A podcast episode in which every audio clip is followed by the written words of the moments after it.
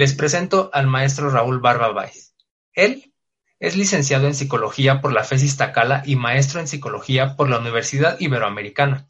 Ha sido asesor y consultor en salud comunitaria, director y facilitador de grupos organizacionales para capacitación con dignidad humana, coordinador de grupos de trabajo para el ISEM, UNAM, Universidad del Valle de Toluca, ILSE e Instelmex. Cuenta con 20 años de servicio docente en el sistema de enseñanza abierta del Colegio de Bachilleres. Se desempeñó como responsable académico de los diplomados Enfermería para la Salud Comunitaria y Organización Comunitaria para la Promoción de la Salud. También es ponente en el diplomado Salud y Seguridad en el Trabajo, así como de cursos relacionados con la temática en la FES Iztacala.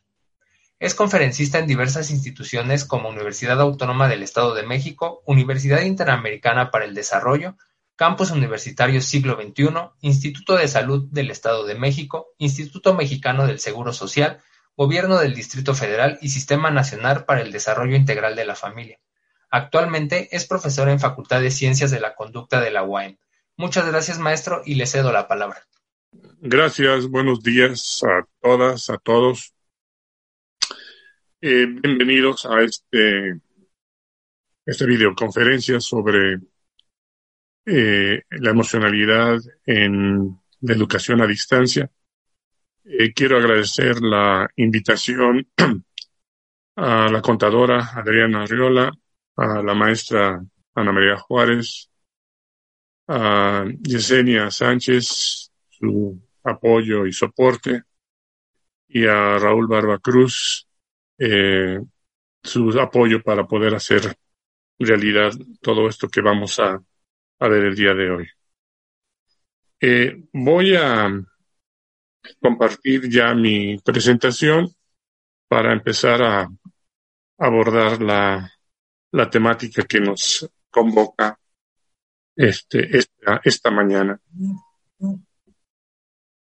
Quizá, eh, eh, permítanme, esto de, estoy un este, migrante digital, entonces me cuesta un poco dificultar las, este, de la tecnología, disculpen. Bueno, eh, mientras se comparte la presentación, eh, más bien se abre, este, quisiera, eh, ya estamos, perfecto. Estamos pues eh, iniciando pues con esos contenidos. Lo que nos convoca es eh, las habilidades emocionales en la educación a distancia. Quizá la primera reflexión que tendríamos que empezar a hacer es por qué resulta que la educación en términos generales ahora está preocupada por las emociones o por la emocionalidad. ¿Qué fue lo que pasó que nos llevó a este momento en el que estamos?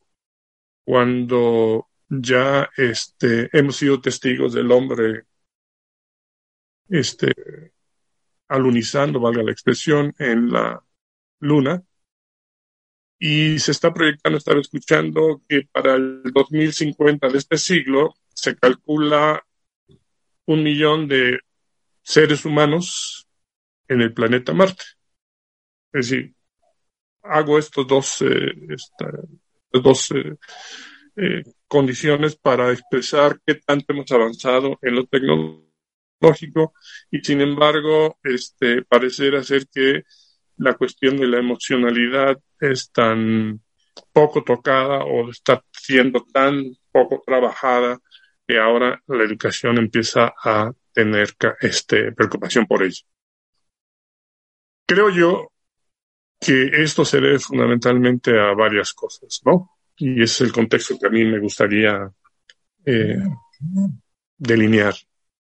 Una, eh,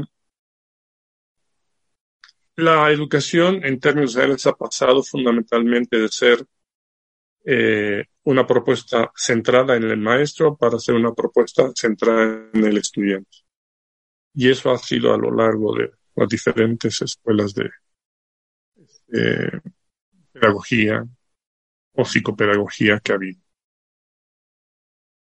Esto nos lleva entonces a pensar que por lo menos en la preocupación de la educación, sí ha habido la intención de colocar al estudiante como el centro de su.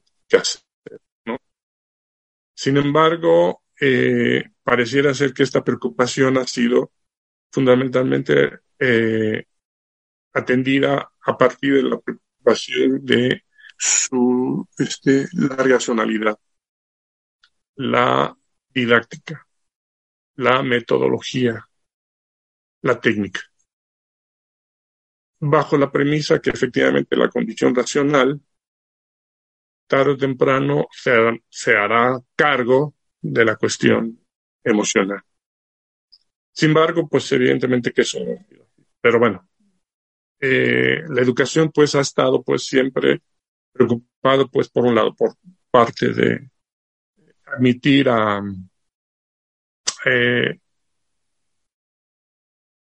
colocar pues a los, a, los estudiantes como la parte central de esta eh, preocupación y por otro lado evidentemente trabajar pues todo aquello que nos lleve a mejorar las técnicas, las metodologías para que efectivamente el ejercicio de la razón tenga su, cometido. Eh, esa ha sido la preocupación de la educación. A nivel macrosocial, ¿qué ha pasado? Bueno, es que eh, quienes habían estado a cargo, digamos, de la enseñanza emocional. Tradicionalmente había sido la familia. La familia es la responsable o ha sido la responsable de marcar las pautas con respecto a pues este proceso, digamos, de eh, aprendizaje emocional, pero también ha sido responsable o había sido responsable de la contención emocional. O sea, ¿qué pasa cuando de repente no tengo esta capacidad como para poder eh, pues manejar mis emociones? ¿no? Entonces la familia había acotado eso de alguna manera. La otra instancia que de alguna manera también ha tomado, había tomado parte en esto había sido justamente eh, la religión. ¿no?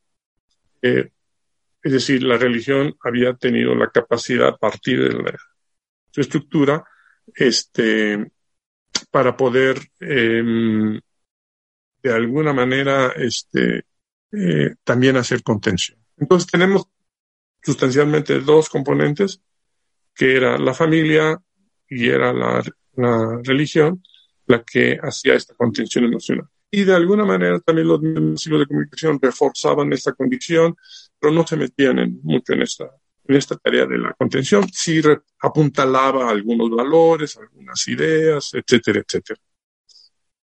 Pero ¿qué pasó? Bueno, eh, la familia se ha empezado a disgregar. Este, la madre que era la que se quedaba en casa a hacer justamente toda esta enseñanza emocional y toda esta contención emocional, sale de la casa para poder trabajar. Este, la iglesia empieza a tener problemas fundamentalmente de carácter moral y ético, ¿no? Pedrastea sería la palabra que podríamos asociar con eso. Y los medios masivos de comunicación están eh, preocupados más por el, la audiencia que por los valores que tratan de este, promover, ¿no? Bueno, sí está promoviendo valores, pero como más que valores, este, está promoviendo disvalores, ¿no? Pero bueno. Entonces, nadie se está ocupando entonces de la educación emocional. Entonces, se nos revierte a los docentes o al sistema de educación la necesidad de tener que hacerlo. Y así es como al final de cuentas la educación asume pues el compromiso de esta necesidad de educación emocional.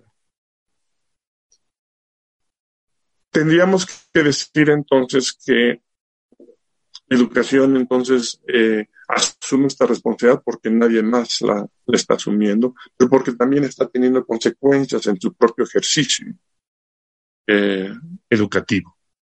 Es decir, ya no está siendo tan eficaz con este proceso de enseñar, ¿no? Y por eso también se empieza a preocupar, no es porque sea una, digamos, un, acta, digamos, un acto eh, solidario y de buena voluntad, simplemente empieza a tener consecuencias. Esa falta de educación emocional, esa falta de contención emocional está trayendo consecuencias en las relaciones interpersonales, en la propia convivencia de los estudiantes. Por lo tanto, entonces, eh, tiene que hacer cosas. Tiene que empezar a preocuparse por eso. Ese sería más o menos el contexto. Pues la educación pues entra a preocuparse por la emocionalidad, por estas situaciones, ¿no? Por un lado, la transformación que la propia familia ha tenido que este, sufrir y que ya no tiene esta capacidad de contención y de educación. Por otro lado, las instancias este, mágico-religiosas no están funcionando adecuadamente para hacer también ese ejercicio de educación y contención. Y los medios masivos de comunicación están pues en esta situación de este, reforzar o promover eh, disvalores que sustancialmente rompen con la educación emocional. Eso es. Esa es por la razón por la cual estamos convocados de alguna manera. Eh, me gustaría entonces eh, empezar ya prácticamente ya con los contenidos. esa es la razón por la cual estamos hablando de la emocionalidad en la educación. Ahora, quizá el segundo componente que tendríamos que empezar a, analizar es eh, a reflexionar por qué resulta entonces que las emociones, o más bien, ¿qué, qué rol juegan pues las emociones en el, en, en, en el proceso, digamos, de aprender. Y me parece que ahí es donde vamos a tratar de centrar nuestra reflexión el día de hoy. ¿Por qué nos emocionamos con lo que aprendemos? Y esta emocionalidad o esta condición de emociones puede ser positiva o puede ser negativa. Pero sí tenemos algún tipo de impacto. Entonces, es empezar a colocar, digamos, la emocionalidad en una tesitura no nada más de desarrollo personal, sino de condición para el propio proceso, no nada más de enseñanza, sino también de aprendizaje. Y ahí es donde justamente entra eh, la educación. Entonces, la intención que tenemos el día de hoy es tratar de ver si podemos explicar con cierta claridad y elocuencia este, cómo es que consideramos que la emocionalidad puede tener cabida desde una dimensión tanto desde la didáctica, desde la enseñanza, como también de las propias implicaciones que se puede tener para el estudiante en cuanto aprende.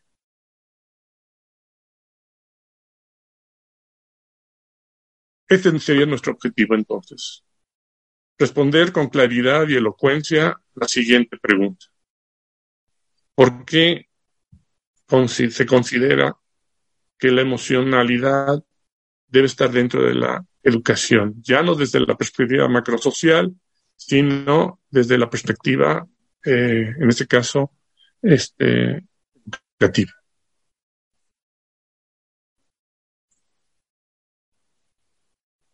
Consideramos que para empezar con este proceso de em, reflexión sobre la emocionalidad en la educación, luego vamos a ver las implicaciones que eso puede tener para una educación a distancia, que esa es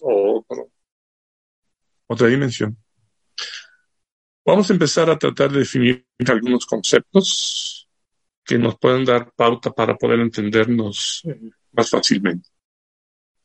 Bueno, ¿qué son las emociones? Las emociones son respuestas reflejas que nuestro cuerpo expresa para indicarnos de lo que se está haciendo percibido. Es decir, son respuestas que nuestro cuerpo de manera autónoma, es decir, sin pensarlo yo, este, presenta. Fundamentalmente, eh, esto ocurre porque eh, inicialmente las emociones eh, son y han sido, y lo más parece que serán, este, respuestas de eh, preservar la integridad. ¿no? O sea, son respuestas que nos alertan sobre aquellas amenazas que percibimos eh, en nuestro entorno y que obramos en consecuencia, ¿no? Y no lo hacemos, insisto, sin sustancialmente eh, pensarlo. Estas emociones, si es bien cierto que en un primer momento son eh, una respuesta eh, inmediata y refleja para alertarnos y tomar y tomar una decisión al respecto. Tiene que pasar esta emoción a través del pensar para poder hacer conciencia de la propia emoción para que yo obre en consecuencia. Es decir, yo me paralizo. Empiezo a sudar, empiezo a ver este, hiperventilación, taquicardia. Esas son las, esas son las expresiones emocionales de lo que yo estoy percibiendo. Pero eso que estoy percibiendo no necesariamente va a, desembocar en una toma de decisión con respecto a qué es lo que voy a tener que hacer. Para eso entonces la emoción tendrá que pasar por el pensamiento, por la razón. Una vez que pasa la emoción a la razón o por la razón, le vamos a dar el nombre de sentimiento. Es decir, yo cobro conciencia de toda la respuesta fisiológica que tuve y por lo tanto entonces ahora le pongo un nombre y a eso le doy el nombre de tal o cual. Porque básicamente las emociones son, están acotadas, es decir, son unas cuantas, o sea, no, no tenemos una amplia gama de respuestas, ¿no? Son unas cuantas. Sin embargo, esa expresión emocional tiene diferentes nombres. Ejemplo, eh, el miedo puede provocar prácticamente la misma respuesta refleja que el enamoramiento. Es decir, yo eh, cuando, si tengo miedo, eh, tengo taquicardia, tengo sudoración, este, tengo hiperventilación como consecuencia. Pero lo mismo me pasa cuando estoy enamorado. Veo a la persona amada y empiezo prácticamente con la misma respuesta. ¿Qué es lo que me permite diferenciarlo? Sí, pues evidentemente, este, el proceso de racionalización de esa expresión, ¿no?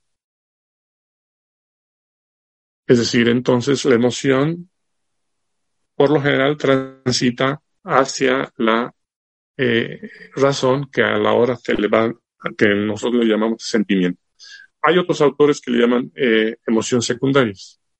Nosotros sí queremos hacer una diferenciación entre emoción y sentimiento. Y esa condición de sentimiento Luego transita a otro ámbito que le llamamos afectividad.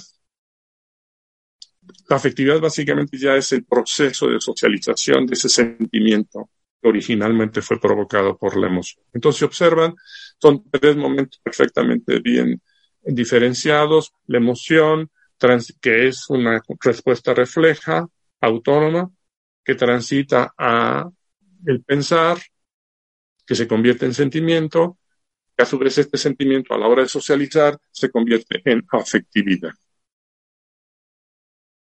Esto va a ser muy importante porque nosotros tenemos que tener mucho, mucho, mucho cuidado en saber este proceso, porque esto es lo que va a definir muchísimo de nuestro propio acto, eh, actuar como docentes, como este, facilitadores de todo este proceso.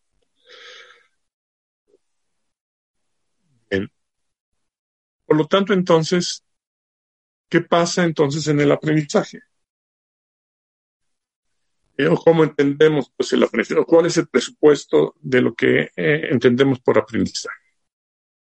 Decimos que es un proceso mediante el cual el sujeto se apropia de los contenidos y las sensaciones para hacer algo con ello. Es decir, aprendemos cosas o intentamos aprender cosas nuevas eh, porque queremos aprender eso para hacer cosas con eso que estamos aprendiendo. Diríamos es un tanto cuanto pragmático, sí lo es. La gran mayoría de los aprendizajes tienen esa condición pragmática, la mayoría. Ahora bien, ¿qué sucede en este proceso de aprendizaje? ¿Cómo es que la emoción se ve afectada o invocada por el propio proceso de aprendizaje. Decimos que al final de cuentas esta condición de aprender nos lleva a lo que vamos a llamar, o se le, llama tres dilemas básicos, el dilema epistemológico, el dilema epistemofílico y el dilema ontológico. Explico. Cuando yo me enfrento a nuevos conocimientos, a un nuevo objeto de estudio, lo primero que voy a cuestionar es si lo que yo sé es suficiente como para poder entender esto nuevo que pretendo conocer. Como la respuesta lo más probable es que va a ser negativa, es decir, no, pues no. Por eso quiero aprender cosas nuevas, ¿no? Porque pues, no sé el suficiente como para poder aprender. Pero bueno. Pero aquí hay un, se plantea pues un dilema. El individuo, el sujeto, se plantea un dilema ante todo esto. Pero este planteamiento dilemático de tratar de responder a, pues, qué sé ¿Qué tanto sé como para poder aprender esto nuevo que quiero aprender? Genera en el individuo una, una, una emoción. ¿sí? Ahí es donde tiene cabida justamente la emocionalidad. Porque en términos generales lo que se está cuestionando es justamente la capacidad como para poder aprender. Esta capacidad de aprendizaje también esa capacidad para poder cuestionarse sobre la capacidad que se tiene para aprender va a su vez trastocar sus sentimientos. ¿Sí? Que le vamos a dar el nombre de dilema epistemofílico. Es decir, me va a hacer sentir, pues de alguna manera, este, trastocado, digamos. Iba a decir incompetente, pero generales esa es, esa es la idea nos sentimos que no sabemos suficientes y bueno, hay que redoblar el esfuerzo para poder efectivamente entender, mejorar, etcétera, etcétera. Esta condición, digamos, dilemática epistemofílica nos lleva entonces a un tercer componente que sería justamente la resignificación ontológica. Es decir, ya me cuestioné si lo que sé es suficiente para saberlo, para tratar de conocer lo que quiero. Pero eso me hace sentir de alguna manera mal, ¿sí? O me provoca ansiedad. Pero entonces se le revierte en el sentido de que, ¿y ahora hacia dónde tendré que, o cómo es que me tendré que entender? Si no sé que no sé, y sé que es saber que no sé, me lleva a un sentir una angustia, una ansiedad. ¿Cómo es que ahora entonces debo entenderme? ¿Con qué confianza tendría que hacer las cosas como para poder avanzar, y entender esto que pretendo?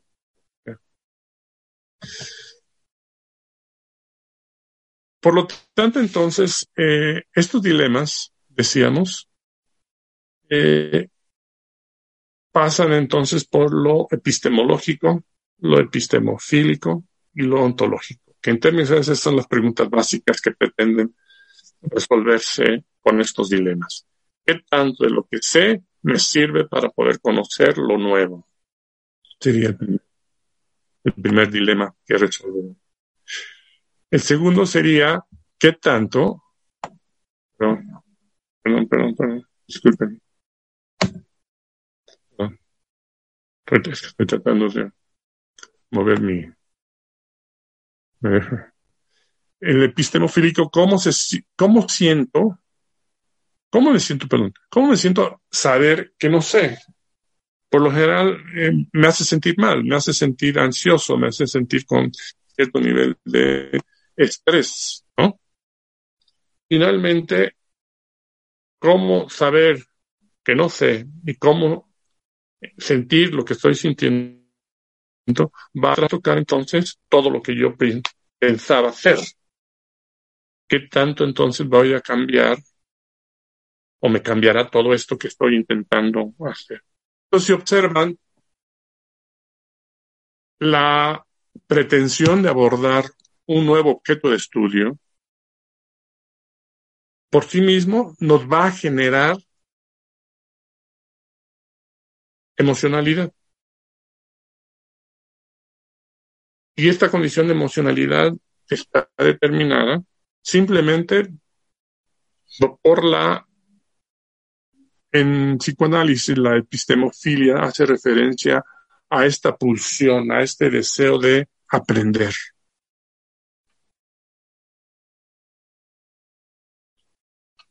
Quiero aprender, pero yo sé bien que hay un riesgo, y ese riesgo es saberme no conocedor suficiente como para poder emprender de nuevo. Pero esto me hace sentir mal. Pero esta condición de saber que no sé y hacerme sentir mal, por supuesto que trastoca la idea que tengo de mí mismo.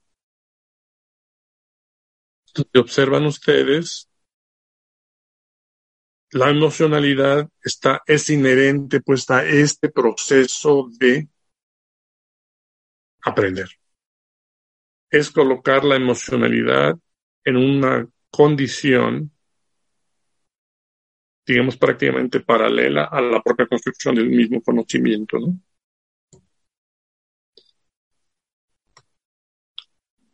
Esto entonces nos va a llevar o nos llevaría a estas cuatro eh, preocupaciones. Primero, una resistencia al cambio. Como estos dilemas son sustancialmente eh, estremecedores, pues lo mejor me, mejor me quedo donde estoy, para que me arriesgo este, avanzar, ¿no? Cambiar.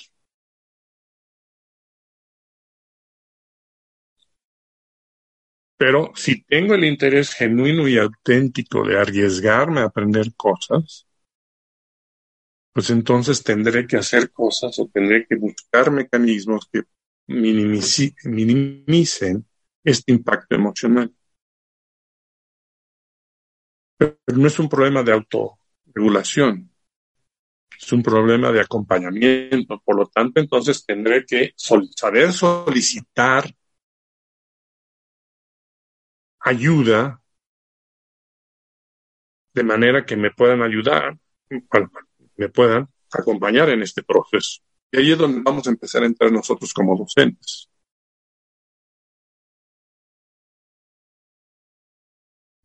Y esto nos va a llevar finalmente a una redefinición, una disposición para resignificar. Es decir, yo sistemáticamente voy a estar en este proceso de entenderme y eh, eh, reconocerme de una manera diferente. ¿Por qué decimos que la educación es un componente, digamos, de mm, mejores condiciones para poder adaptar, digamos, Básicamente es por eso, porque tienes educación o lo que aprendemos nos da ductibilidad, nos da flexibilidad en el manejo de justamente esta preocupación, digamos, emocional.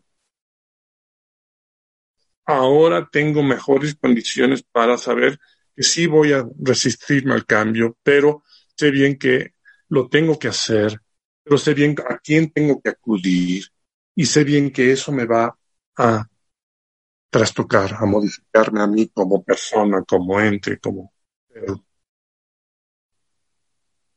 Y eso me parece que es la preocupación básica del, de la enseñanza.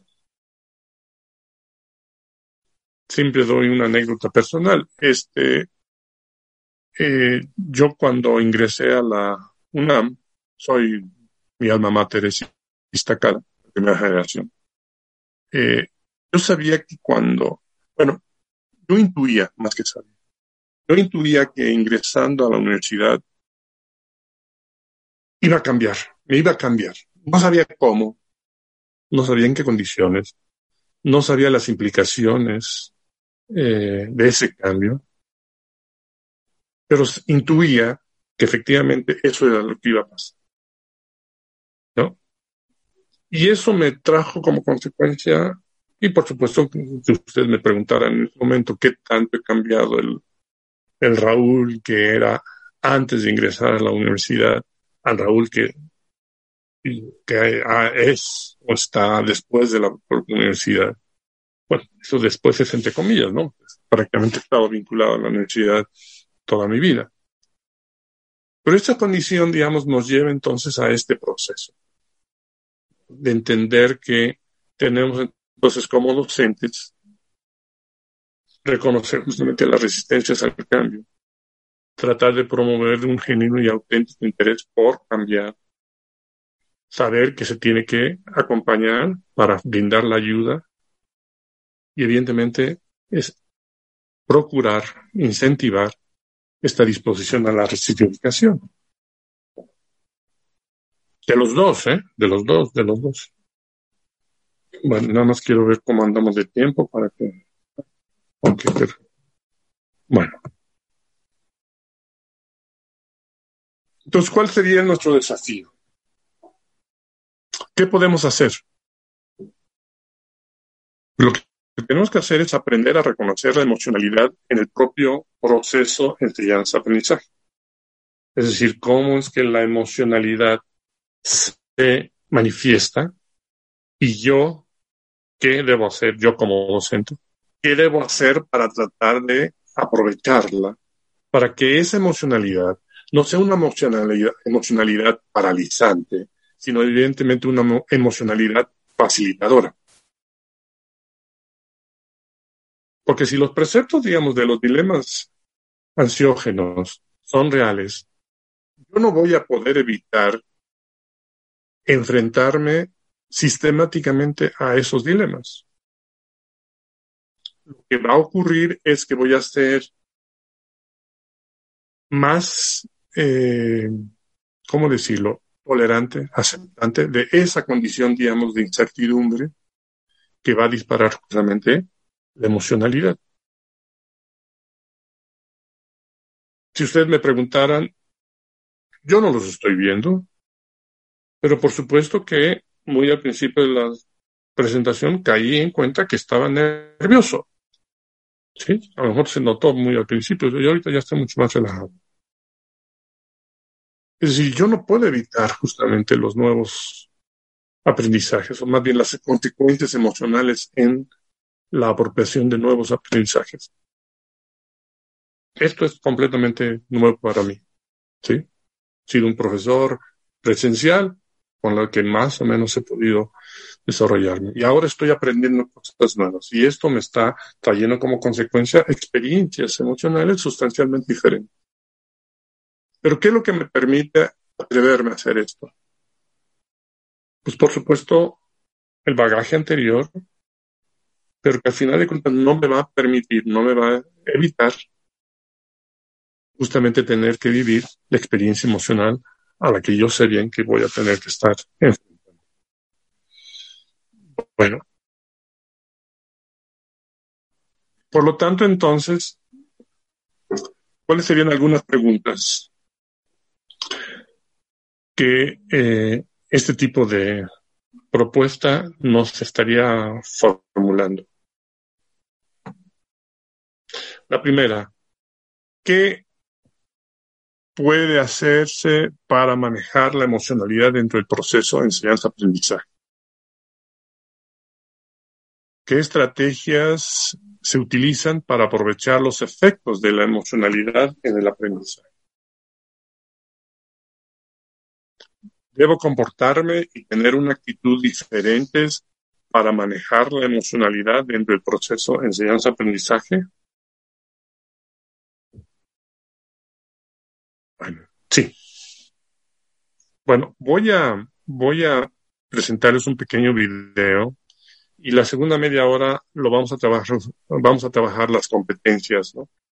Eh, nosotros como docentes, si ya estamos claros de que la emocionalidad tiene una serie de consecuencias en el estudiante para poder aproximarse al propio objeto de estudio, ¿sí? es decir, su materia, ¿no? los contenidos de su propia materia o asignatura. Si ya lo sabemos, si esa es la condición, pues ¿qué tengo que hacer yo?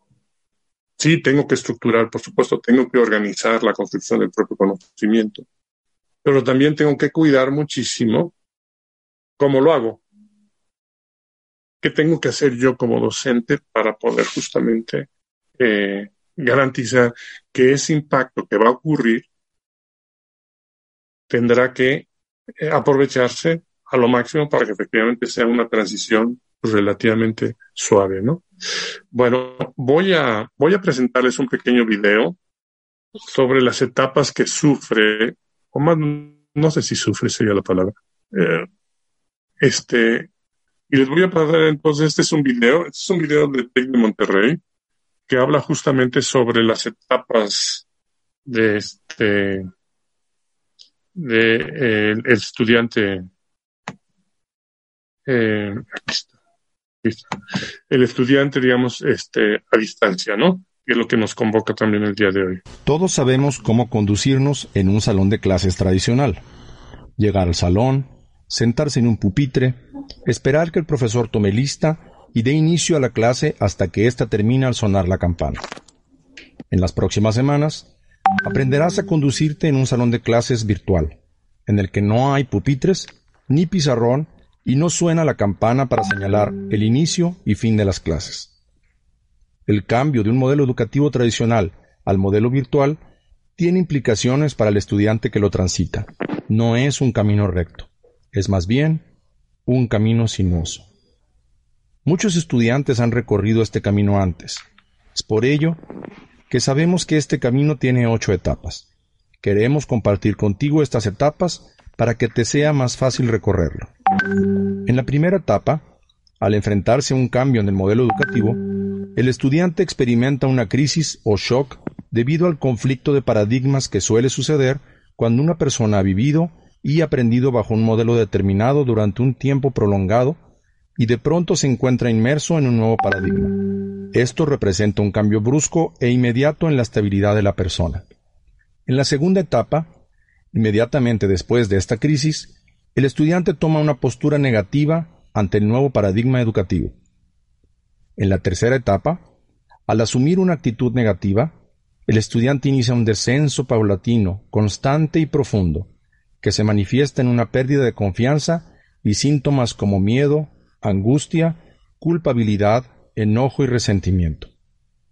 En la cuarta etapa, como consecuencia del estado angustioso, el estudiante desarrolla una actitud de resistencia, se encuentra bloqueado ante la posibilidad del cambio educativo, manifiesta aislamiento y se plantea abandonar el trabajo que le implica el nuevo paradigma.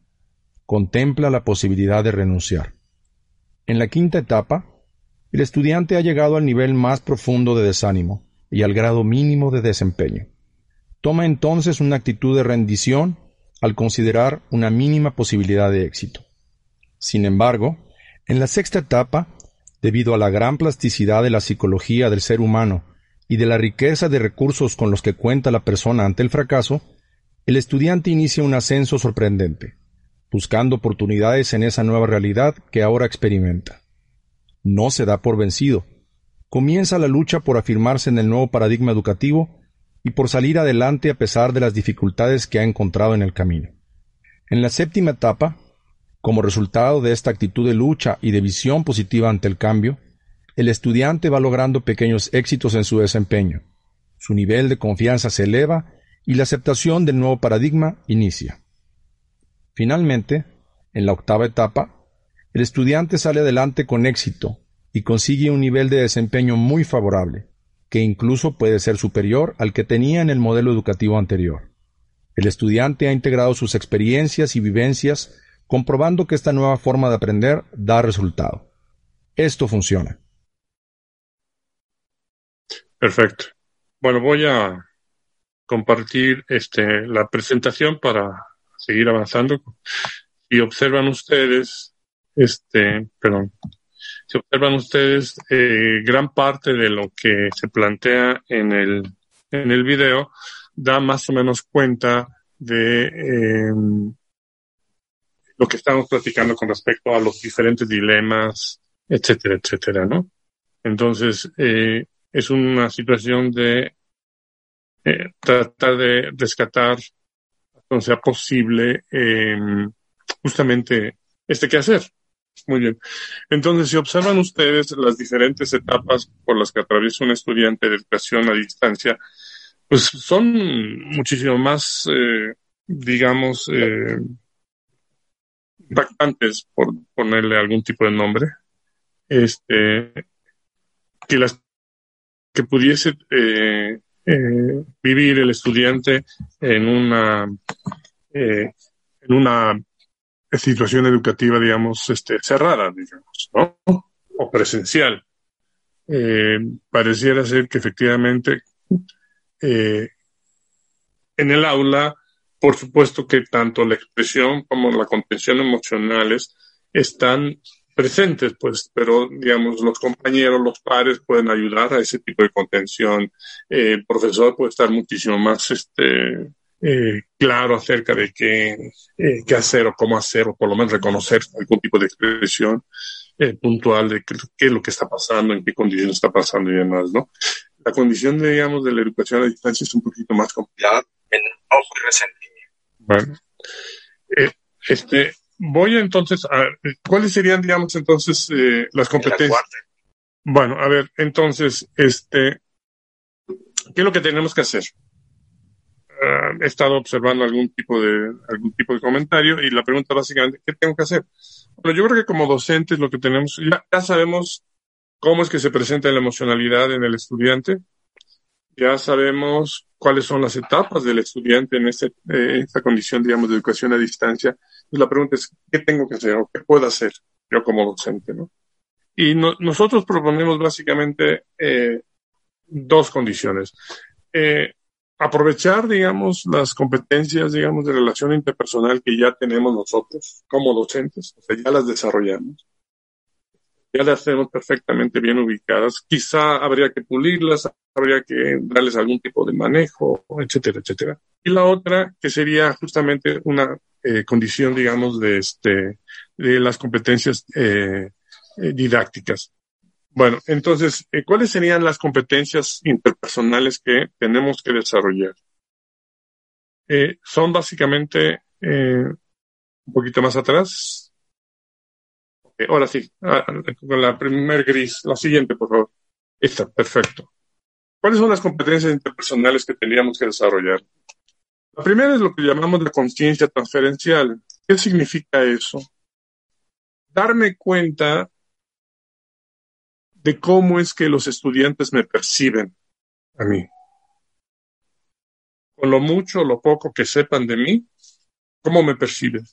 ¿Cómo me percibieron ustedes? Se dio mi currículum, pero bueno, es secundario, o sea, estoy yo siendo muchísimo más elocuente de lo que soy yo a partir de lo que estoy haciendo o dejando de hacer en esta videoconferencia.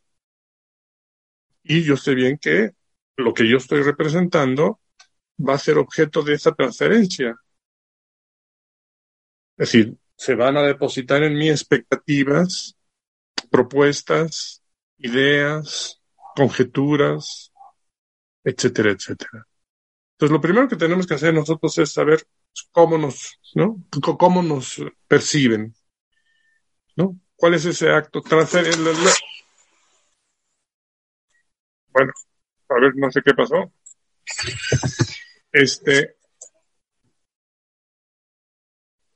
eh, a esto le vamos entonces a dar el nombre de conciencia transferencial. Hemos, hemos tomado prestado la, el concepto de transferencia eh, de la, eh, del psicoanálisis, de la terapia psicoanalítica, donde se le domina transferencia justamente a todos estos ideas, preceptos, conceptos, prejuicios, etcétera, que el paciente deposita en el psicoterapeuta y que obran a favor o en contra del mismo proceso psicoterapéutico. Nosotros lo hemos retomado, hemos tomado prestado el concepto transferencial y creemos que en términos reales eso también ocurre. Yo creo que todos sabemos cómo nos conocen o cómo sabemos si, somos barcos, si no somos barcos, si somos accesibles, si somos gruñones, y sabemos, no sabemos, etcétera, etcétera.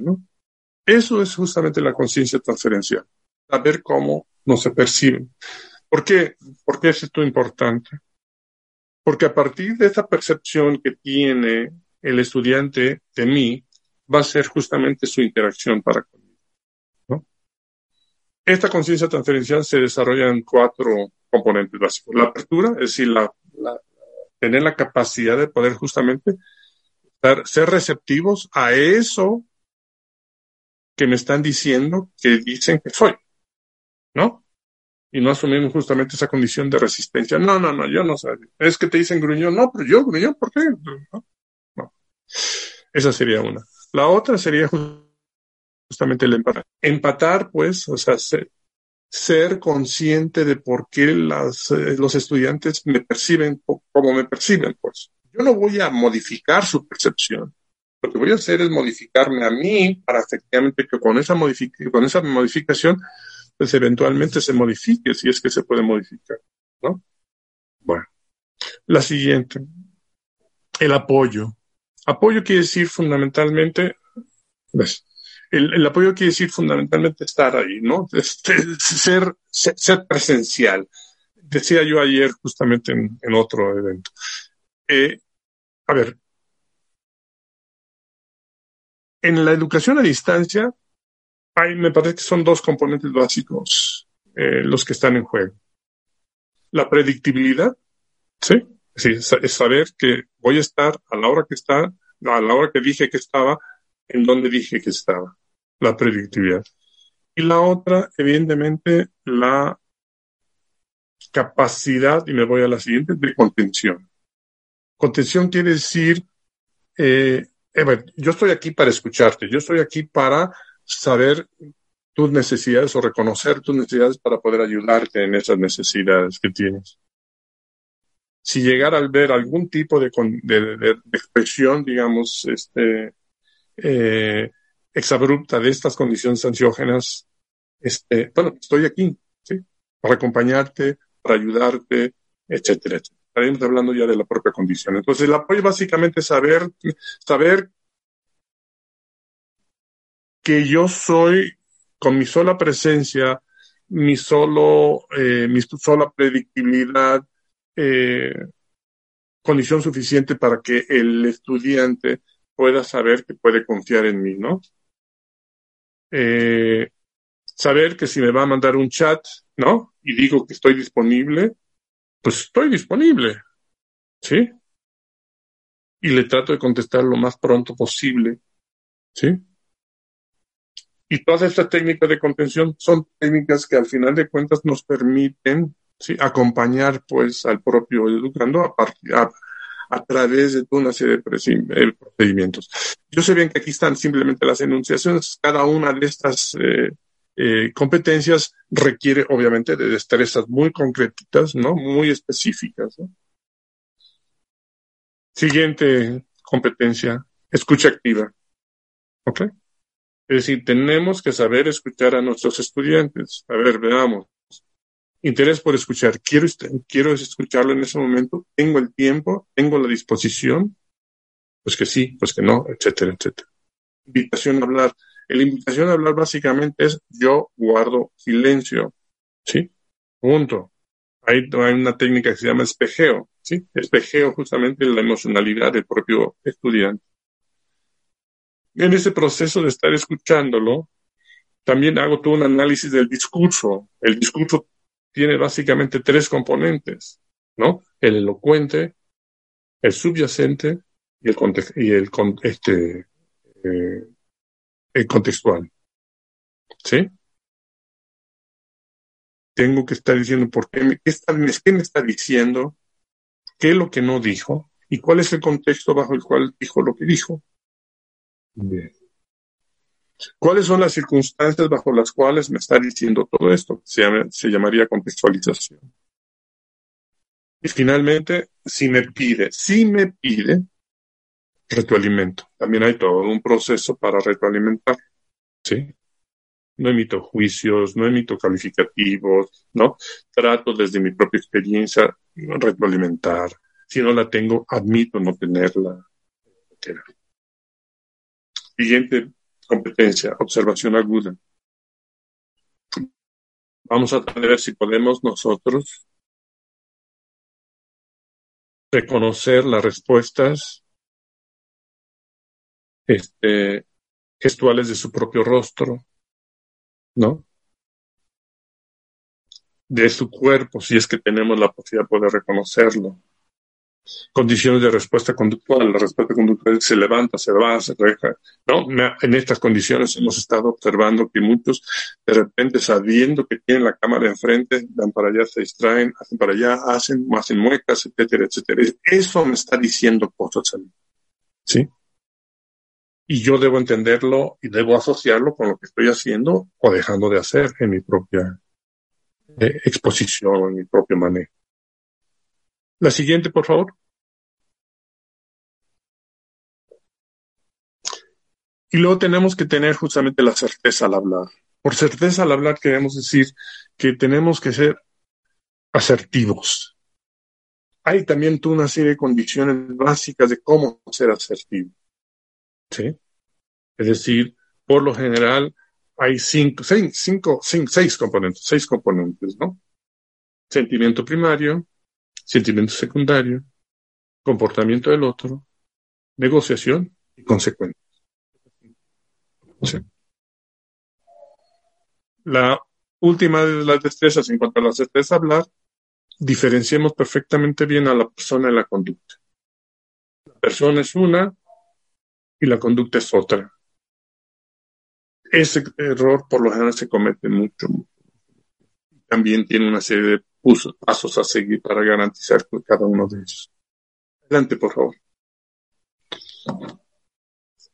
¿Cuáles serían las competencias didácticas? Ya, ya me pasé las 11 Voy a tratar de no ser tan rápido. ¿Cuáles serían las competencias didácticas? Bueno, si ya sé bien lo que provoca el nuevo conocimiento, ¿qué tengo que hacer? Bueno, entonces tengo que empezar por lo sabido, ¿sí? Presenten sus nuevos contenidos anclándolos o partiendo de lo que ya se sabe para minimizar justamente las implicaciones o el dilema, digamos, epistemológico, ¿no? El que hablábamos al principio. ¿Esto qué implicaciones va a traer? Va a provocar la autoconfianza. No sé todo, pero lo poquito que sé me puede servir para empezar a entender lo nuevo y eso genera en mí un problema de auto, me genera una condición de autoconfianza que evidentemente minimiza el impacto tanto epistemológico como epistemofílico. Presentar lo nuevo amigablemente, ¿sí? Es decir, accesiblemente, ¿sí? Que permita, evidentemente, una vez más, minimizar el efecto justamente de los dilemas ansiógenos. Finalmente, que lo nuevo sea significable. Es decir, que él tenga alguna utilidad para que el estudiante pueda entender que esto que está aprendiendo es sustancialmente eh, importante para su forma de, de, ver la vida, de vivir, etcétera, etcétera. Todas estas competencias, por supuesto, que tienen una serie de elementos que tendrían que desarrollarse con mayor detenimiento. Bien, adelante, por favor.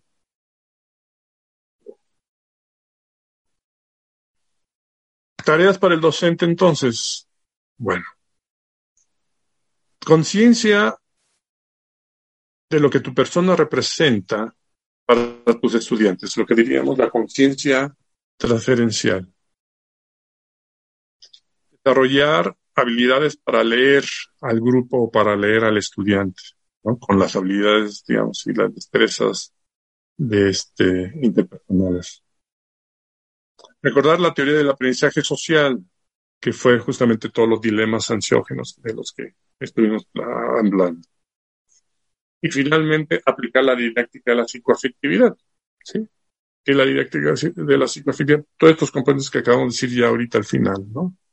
Que sea amigable, que sea significativo, que permita este, minimizar justamente eh, el impacto este, ansiógeno eh, en el estudiante. Muy bien. Creo que ya, adelante. Si no me recuerdo, creo que ya, exacto. Terminamos. Muy bien. Muchísimas gracias. Creo que pasamos entonces a la ronda de preguntas y respuestas. Así es. Muchísimas gracias por su ponencia, maestro. A continuación daremos inicio al bloque de preguntas y respuestas, intentando responder la mayor cantidad posible en medida que el tiempo nos lo permita. Y adelante. Maestro, ¿qué tanto retiene el cerebro un aprendizaje emocionalmente negativo y cómo transformarlo a un aprendizaje positivo? Ok, perfecto. Bueno, a ver, este, si es un aprendizaje traumático, la respuesta del cerebro va a ser la negación, ¿no? O la obstrucción de la, de la situación. Es decir, cuántas veces las personas no recuerdan cosas. Porque es un mecanismo del cerebro para tratar de, de evitar hasta donde sea posible sus consecuencias en el propio comportamiento del individuo. Eh, sin embargo, si este, estas, estas respuestas negativas son relativamente manejables, es decir, yo las puedo recordar, si me provocan ansiedad, si me provocan, yo las puedo eh, trabajarlo, lo, que puedo hacer fundamentalmente es trabajarlo a partir justamente de su racionalización. La racionalización, más bien, la psicoterapia lo que hace fundamentalmente es eso, es un ejercicio de racionalización de la, digamos, de la emocionalidad, si quieren llamarle negativa, pues, ¿no? Es decir, la gente va a psicoterapia porque no puede copar con toda esa experiencia traumática que se tiene, ¿no? Y que lo que tiene que hacer es justamente elaborarla. O sea, elaborarla quiere decir que la tiene que procesar, ¿sí? Que la tiene que procesar en el, en el sentido de verbalizarla, ¿no? ¿Sí? Traer la conciencia. Hoy en día sabemos que la, este, creo que ahí anda un ruidito por ahí, ¿no? Este, traer a conciencia implica, no, no, me escucho.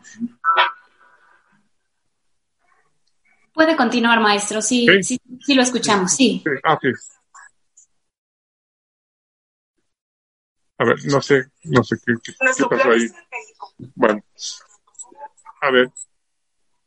Retos estratégicos. Alguien por ahí está disparando cosas y demás, pero no sé. Bueno, bueno. Entonces, la conciencia. A ver. A ver. Entonces, bueno, nada más regresando un poquito. El ejercicio psicoterapéutico es justamente eso, es tratar de, relación, de, de racionalizar justamente toda esa, esa experiencia emocional. ¿Sí? bueno, me, me, sacó completamente de, cuadro esto, pero bueno, adelante. Continuamos con la pregunta, maestro. ¿Le parece? Sí, sí, sí, sí. Lo que pasa es que no sé qué está pasando, pero bueno, sí, sí. Sí, sí lo escuchamos, no se preocupe. Sí, gracias. Mire, las personas estamos en la actitud constante de actualización, es decir, de aprendizaje constante. Pero ¿qué pasa si una persona o un alumno rechaza esa actualización y por el contrario va en deterioro de sí mismo? A ver, no, escuché ya la última parte de la pregunta, perdón. Sí, la repito, maestro. En esto es decir, un aprendizaje constante. ¿Qué pasa si una persona o un alumno rechaza esa actualización y por el contrario va en deterioro de sí mismo? Sabemos, sabemos bien que si hay una resistencia al cambio, lo que tendríamos que hacer es trabajar con esa resistencia al cambio. Lo que, me, lo que tengo que hacer es justamente eh, es hacer todo lo posible para que esa resistencia al cambio se vaya minimizando. ¿Cómo lo hago? lo hago fundamentalmente eh, a partir de trabajar justamente las implicaciones que ha tenido para la propia persona esa experiencia traumática, ¿no? Y de alguna manera me permita empezar a entender las, este, la experiencia de otra manera. Yo estoy de acuerdo con esta segunda parte, ¿no? Este, eh,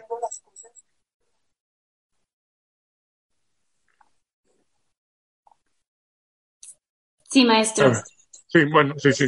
Bueno, en fin, en fin es- me, está sacando completamente concentración. Quizás sea el video que quedó abierto en tu computadora, maestro, que pueda, quizás sea el video que quedó en su computadora abierta. Puede minimizar o cerrar las pestañas que tenga abiertas, además de Zoom, para que es- eso deje de, de escucharse y no sea lo que esté sonando. Los micrófonos se encuentran apagados. Puede ser Perdón, que ya. el video siga reproduciéndose en su dispositivo, maestro. Sí, ya, ya, ya, ya, ya, creo que ya fue. Perdón, disculpen. No, no sabía que era yo. Disculpen, disculpen. Bueno, en fin, a ver, perdón, disculpen. Este, sí, sí, continuamos. Pues entonces la idea básica eh, hablaba sobre justamente la resistencia que un estudiante pueda tener para poder, este, actualizarse, ¿no? O modificar o aprender o qué sé yo. Evidentemente que me, me pare- me parece que también habría que hacer una diferenciación entre eh, lo que es este eh, cierta, digamos, cierta expresión emocional, digamos, eh, por darle algún tipo de nombre manejable, ¿no? Y cierto tipo de eh, dificultad emocional muchísimo más aguda, ¿sí? Porque evidentemente va a requerir aproximaciones completamente diferentes, pues, ¿sí?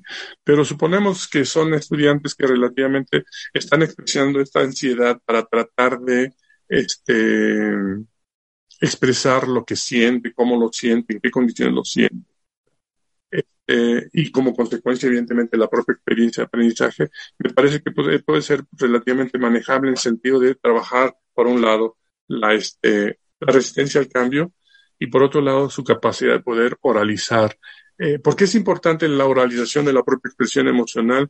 Porque esa le va a permitir justamente racionalizarla y al racionalizarla la va a poder colocar, la va a poder nombrar y, como decía Foucault, si se nombra, se, se, se, se cambia, se trabaja, se puede modificar, se pueden hacer cosas con ello, ¿no? Es lo que tendríamos que hacer. No sé si más o menos queda. Ok, maestro. ¿Cuál es el reto académico que tenemos actualmente los y las profesoras en cuestión de las expresiones de las emociones frente a nuestros alumnos y alumnas ante esta nueva modalidad híbrida que se propone para la educación universitaria presencial? Claro. Eh, yo creo que el primer reto, eh, y me, parece que es fundamental, es nuestro propio cambio. ¿Qué tanto nosotros estamos es, dispuestos a minimizar esas resistencias al cambio? Nosotros no estamos exentos a todo este marco que hemos estado platicando del estudiante. ¿sí? Nosotros también tenemos que modificarnos. ¿no? Nosotros, ¿qué tan dispuestos estamos para modificar, para entender, para hacer cosas? ¿Cuántas veces nosotros eh, prácticamente en la tercera clase ya todos nuestros alumnos saben qué chiste nos toca contar, por dar ejemplo, ¿no? Eh, es decir, ¿qué tanto estamos en esta condición de flexibilización eh, para estar reinventándonos una y otra y otra y otra y otra y otra vez? La educación a distancia, es lo que va a demandarnos, ¿sí? Una mayor capacidad de cambio y de ductibilidad para enfrentar condiciones diferentes. Eh, estamos ahorita prácticamente en todo un proceso, creo que todos estamos en el proceso de la capacitación, no nada más de las plataformas, sino de la transformación, digamos, en este caso, de los contenidos curriculares que estaban diseñados para una propuesta presencial y que ahora tenemos que adecuarlos para una propuesta a distancia y virtual. Y eso, eso nos provoca dificultades, nos provoca ansiedades, nos provoca este, enfrentamientos, condiciones, etcétera, etcétera, ¿no? Y me parece que pues lo primero que tendríamos que hacer es eso, ¿no?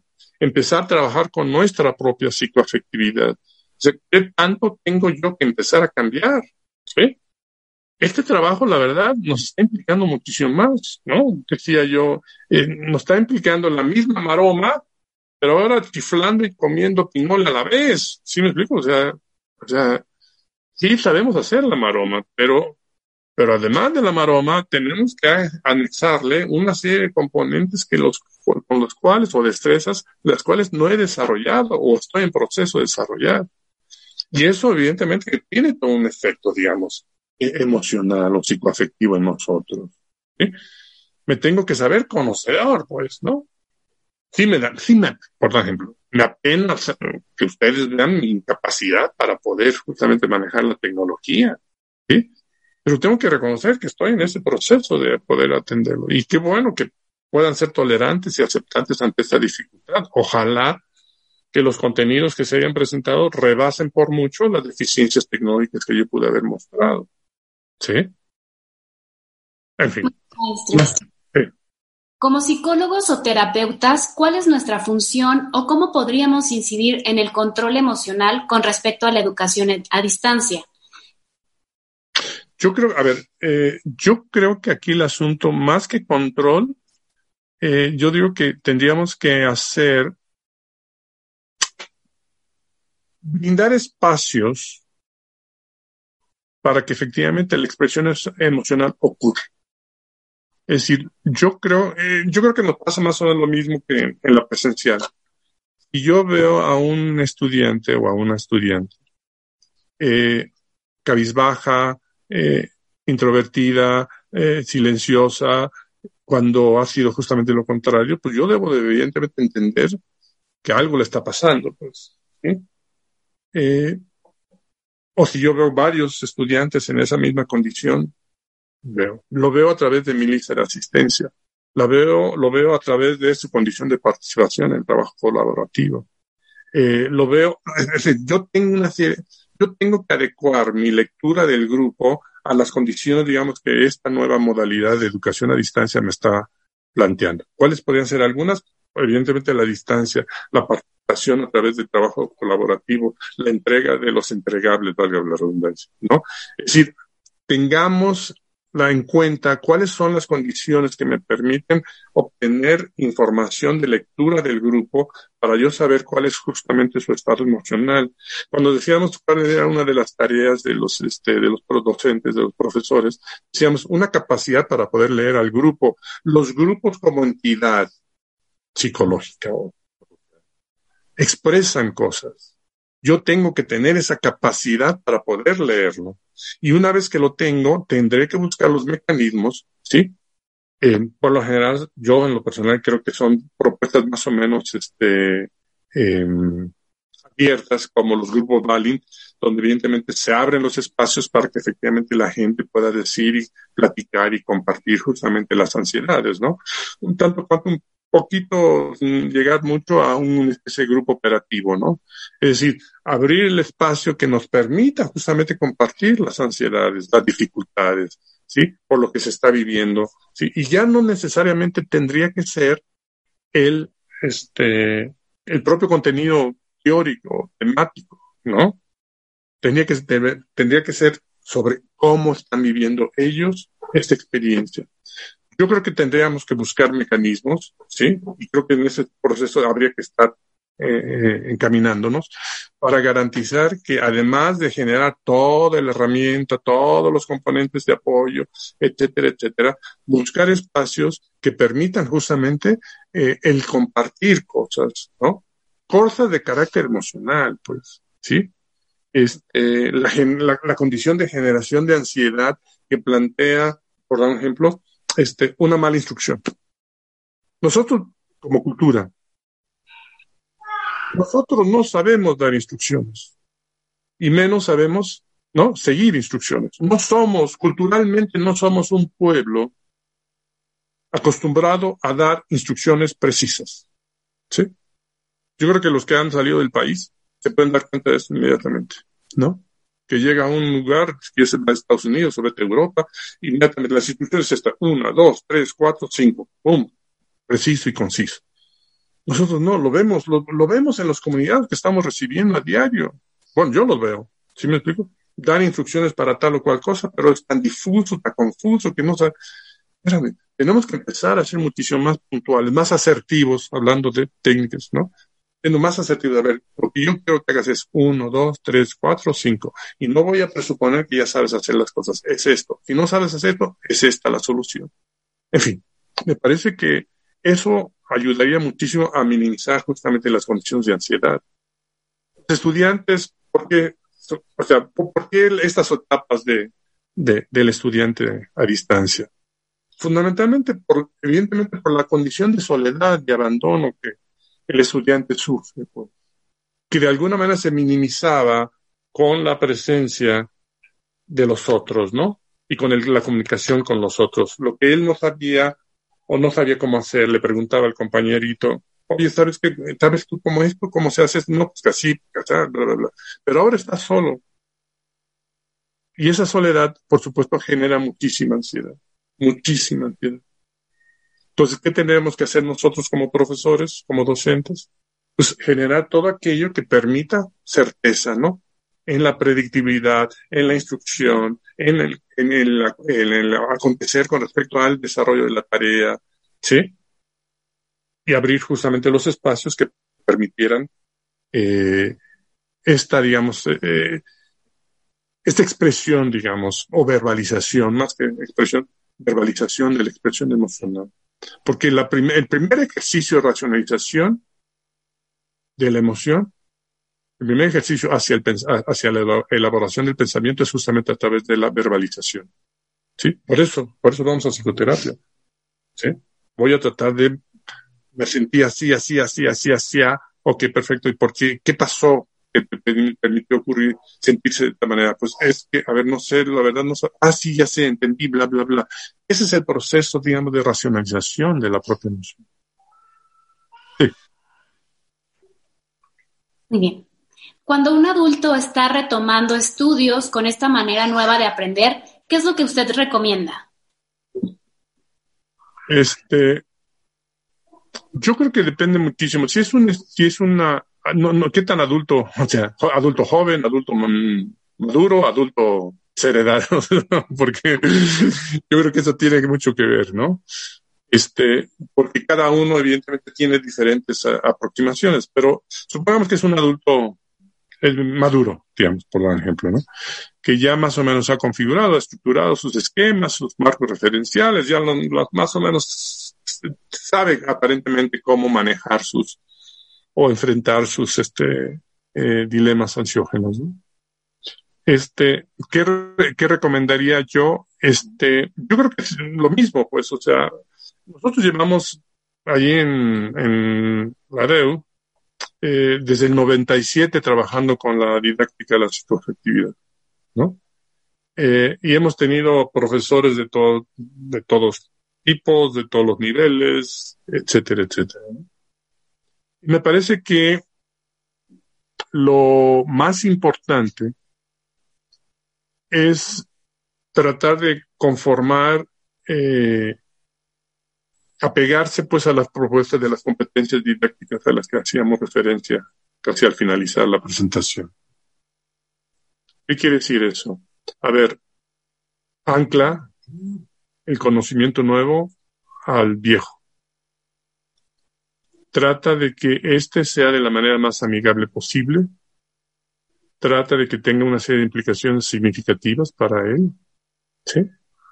Y trata de que esto sea a partir justamente de su eh, manejo, digamos, eh, eh, reforzador, ¿no? Es decir, que sea autogratificante, pues.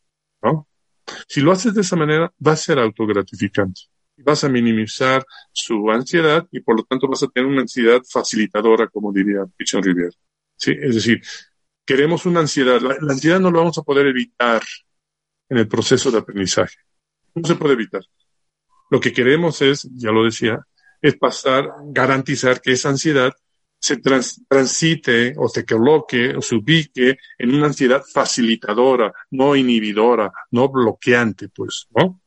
De bloqueo, pues lo que queremos es que tenga cierto nivel de ansiedad, ¿sí? Porque eso no lo podemos evitar, pero sí lo suficiente como que lo incentive, le permita arriesgar, tomar decisiones, arriesgarse a tomar condiciones de, de, ¿Por qué es importante esto? Hablando ahorita lo hablan. ¿Por qué es importante garantizar un aprendizaje, digamos, este, significativo,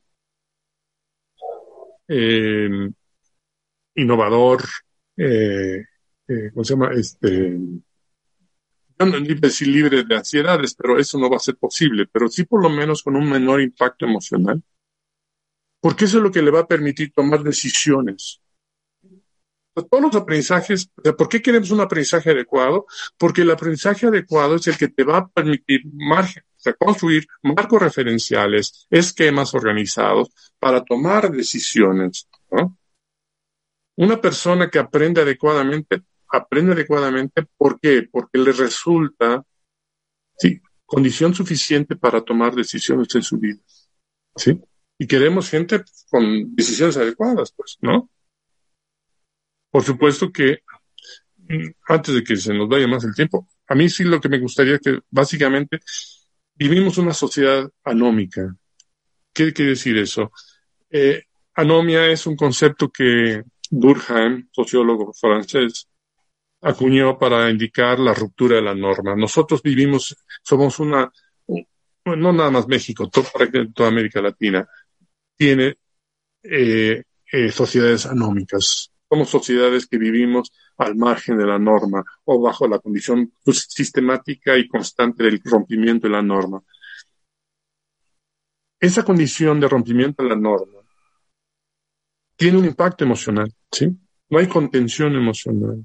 Ese es el gran problema. En una sociedad anónima, la, contención emocional no ocurre y de repente tenemos pues lo que tenemos, o sea, nada más es cuestión de prender el televisor en la noche y escuchar justamente toda la nota roja para ver justamente la expresión de esta anomia social. Pero una anomia social expresión justamente una condición de, ¿no? De contención emocional. O sea, no hemos tenido la situación de poder darnos el lujo, ¿sí? De enseñarle a la gente de enseñarnos a nosotros mismos cómo hacer para que efectivamente tengamos en mejores condiciones. Bueno, pero sí, quería meter el, rollito ahí de, de la anomia social, porque me parece que sí es importante, porque al final es consecuencia justamente de la, ahora sí, de, la condición fallida que la educación ha tenido. Esa es la verdad también. ¿Sí? Es decir, la situación de, de, anomia social que tenemos es por la inoperancia del sistema educativo, y hay que decirlo con todas sus letras. Sí, a lo mejor estoy escupiendo al cielo, ¿no? O sea, pues ya está en el sistema educativo de lo toda mi vida, ¿no? Pero yo creo que sí hemos fallado, pues, en esa condición de, ¿no? De no generar justamente escala de valores, ¿no? Condiciones de autocontención, condiciones de autodesarrollo, condiciones de autoconciencia en el estudiante, que permita justamente entenderse de una manera sustancialmente diferente. ¿eh? nada más es cuestión de ver lo que está pasando, ¿no? O sea, pues, quiénes son los que están siendo apresados y por qué han estado apresados. Aquí la pregunta que tenía que hacer es, qué bueno, no, sería, qué bueno que el gobierno actual está haciendo lo que está haciendo. O sea, ¿De dónde sacó la idea a estos personajes como para cometer las atrocidades, no? Los fraudes y todo eso. O sea, ¿cómo? O sea, ¿dónde sacaron? O sea, ¿qué fue lo que estaban pensando? Y yo no creo que sea nada más un problema de, de, de este, de corrupción o de contubernio o de impunidad. Yo creo que es un problema muchísimo más profundo. Yo creo que es un problema fundamentalmente de emocionalidad, ¿no? Y bueno, hay otro concepto que también me gustaría dejar, de alteridad. La alteridad en filosofía es este concepto de la conciencia, la importancia que el otro tiene para conmigo. ¿Sí? En la medida que yo estoy consciente que el otro es importante para mí, pero es importante para mí porque evidentemente me trastoca a mí. Entonces el otro cobra, ¿sí? Una relevancia fundamental. Entonces no voy a hacer cosas en contra del otro porque hacer cosas en contra del otro es hacerme cosas a mí mismo, ¿no? Y eso te lo va, te lo va a dar una emocionalidad, ¿sí? Una estabilidad emocional, ¿sí? Un, una especie de autoconocimiento. Bueno, perdón. Gracias, maestro. Lamentablemente el tiempo se nos terminó, pero quisiera cerrar el bloque de preguntas y respuestas con un comentario del doctor Ramiro. Estoy de acuerdo con todo lo que nos ha presentado y sobre todo comentar si manejar las emociones en el sistema presencial resulta más, mucho más difícil hacerlo a distancia. Pero es muy importante que el profesor acepte que la educación de este siglo nos pide y nos exige centrar en la persona, profesor y alumno, nuestro proceso de enseñanza y aprendizaje. Por lo que hoy para todas las áreas del conocimiento, el profesor requiere de capacitarse para lograrlo. Un abrazo virtual para el maestro Raúl. Maestro, muchísimas gracias por su ponencia de nueva cuenta. Eso es todo por el día de hoy. En la descripción de este episodio les dejamos los enlaces a documentos y el video que amplían un poco lo que abordamos el día de hoy. Si tienen dudas, comentarios, agradecimientos, reclamos o lo que quieran decirnos, pueden hacerlo al correo electrónico psicología.gmail.com. También estamos en Facebook, Twitter, Instagram y YouTube como 5 Psicología en Corto. Síganos, comenten todo lo que posteamos, compártanselo a quien más confianza le tengan y califíquenos. Les dejamos todos los vínculos en la descripción.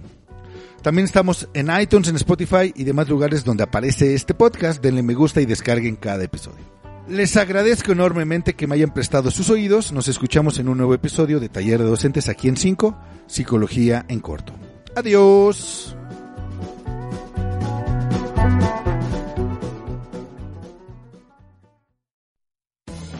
Taller de Docentes es una producción de 5, Psicología en Corto y Capacitación con Dignidad Humana.